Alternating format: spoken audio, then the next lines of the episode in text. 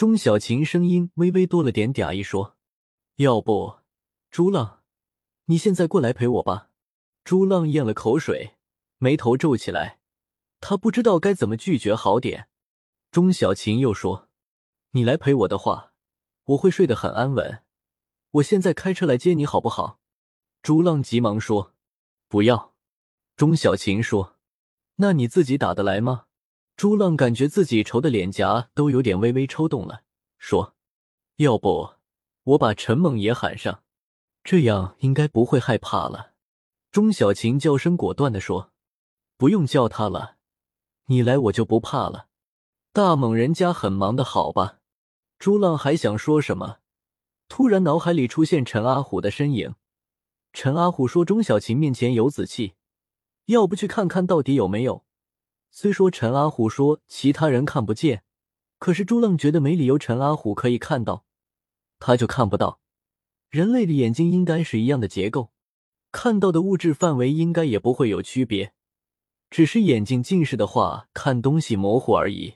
朱浪一想到这个，就觉得去陪陪钟小琴也可以，正好确定下有没有古怪。朱浪说：“我自己打的来，反正手机叫车很方便。”钟小琴嘻嘻笑着，娇声说：“那我等你来。”朱浪，你真好，我给你泡杯好茶。朱浪听到平时当兄弟的人这么娇滴滴的，不觉浑身机灵了一下，感觉很不习惯。朱浪把明早需要的梳洗用品往帆布袋子里一塞，就轻手轻脚走出家门，一边下楼一边已经在手机上叫好了出租车。等他走到马路边，出租车已经到了。朱浪在出租车上给陈猛发了语音，告诉他自己去钟小琴那里。陈猛发来一个会心的微笑，朱浪发语音说：“我就是去看看有没有什么古怪的地方，完全是帮兄弟忙。”陈猛回复说：“对的，应该的。”哎，朱浪，我女朋友怎么不给我这个机会呢？郁闷呢。哈哈，朱浪语音说：“如果真的发现什么，立刻叫你出动。”陈猛笑着说。坚决不做电灯泡，坚决不得罪钟小琴。朱浪，祝福你。我洗澡去了，哈哈。朱浪靠了一声，把手机放好。到了钟小琴门口，还没按门铃，门已经打开。钟小琴穿着有卡通人物的睡袍，甜甜的笑着对他说：“听见你走路声音了。”朱浪说：“小钟，我觉得你以后还是注意点。”万一不是我呢？这里虽说安全，也要小心。你还穿的这么少。朱浪摇摇头，他是真的为钟小琴考虑的，因为他发现钟小琴不光是睡袍很薄很贴身，居然连胸罩都没戴，莫名其妙的感觉到有点烦躁。钟小琴嗯了一声，吐吐舌头说：“知道了，我是因为金毅也在，所以才没想那么多了。”朱浪这才看见袁金义也穿着睡衣从沙发那里站起来，对他打了一个招呼。朱浪尴尬的说：“金义，你还没睡觉啊？”袁金义说：“我睡得晚，刚才来找钟姐姐说说话呢。”钟小琴嘻嘻笑着说：“金义过来坐坐，等会我一个人又会害怕了。”朱浪，你去坐下，我给你端茶。朱浪愣了一声，把包放在桌上。到沙发坐下，袁金义洗过澡之后，立刻显示出小女孩的青春可爱，皮肤看上去既白又吹弹可破的细嫩。朱浪笑着解释说：“不知道小钟今天怎么害怕了，以前从来没有过。”袁金义点头说：“钟姐姐昨晚可能受惊了，朱浪哥你陪陪她就没事了。”朱浪愣了一声说：“我觉得。”其实以后有时候你可以和小钟一起住，还可以说话泄解闷。袁金义笑着点头说：“知道。”钟姐姐要是早点说，我今晚就陪她了。不过呢，朱浪哥你都来了，今晚就靠你了。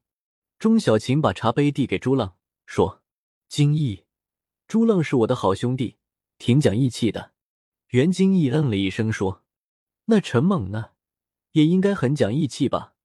钟小琴坐到他边上说：“也讲的，不过陈猛，我发现他主要是对朱浪讲义气，对我就是看朱浪的面子了。”袁金义笑着说：“那才不会，看见钟姐姐，正常男人都会很照顾的。”朱浪说：“陈猛最会巴结小钟了。”袁金义好奇的说：“为什么？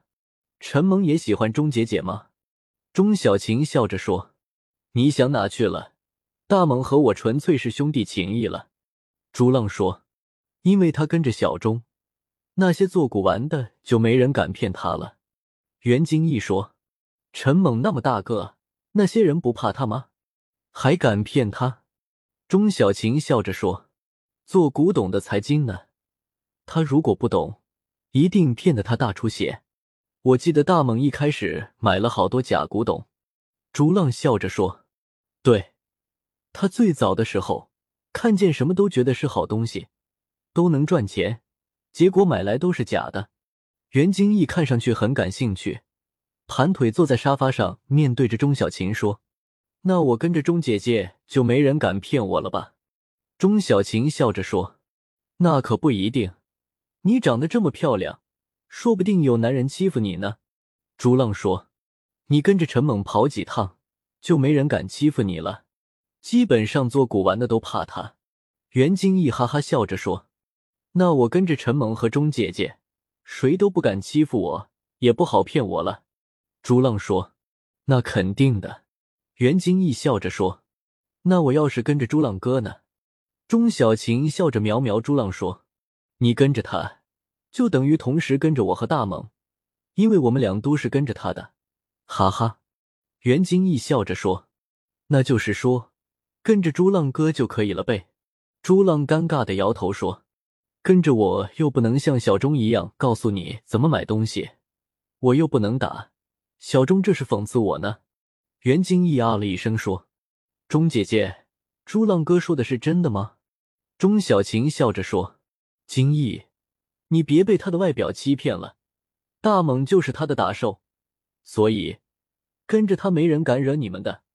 而且，朱浪做了好几年古玩店，对这一行也是很了解的。”当然了，比我差一点，我还是他的老师。哈哈，朱浪点头说：“对，小钟永远是我的老师和兄弟，就靠着他，我多赚了好多钱。”袁金义崇拜的看着钟小琴说：“钟姐姐，我越来越崇拜你了，居然能在神秘的古玩界这么厉害。陈猛这个大魔头都对你老老实实的，感觉太难了。”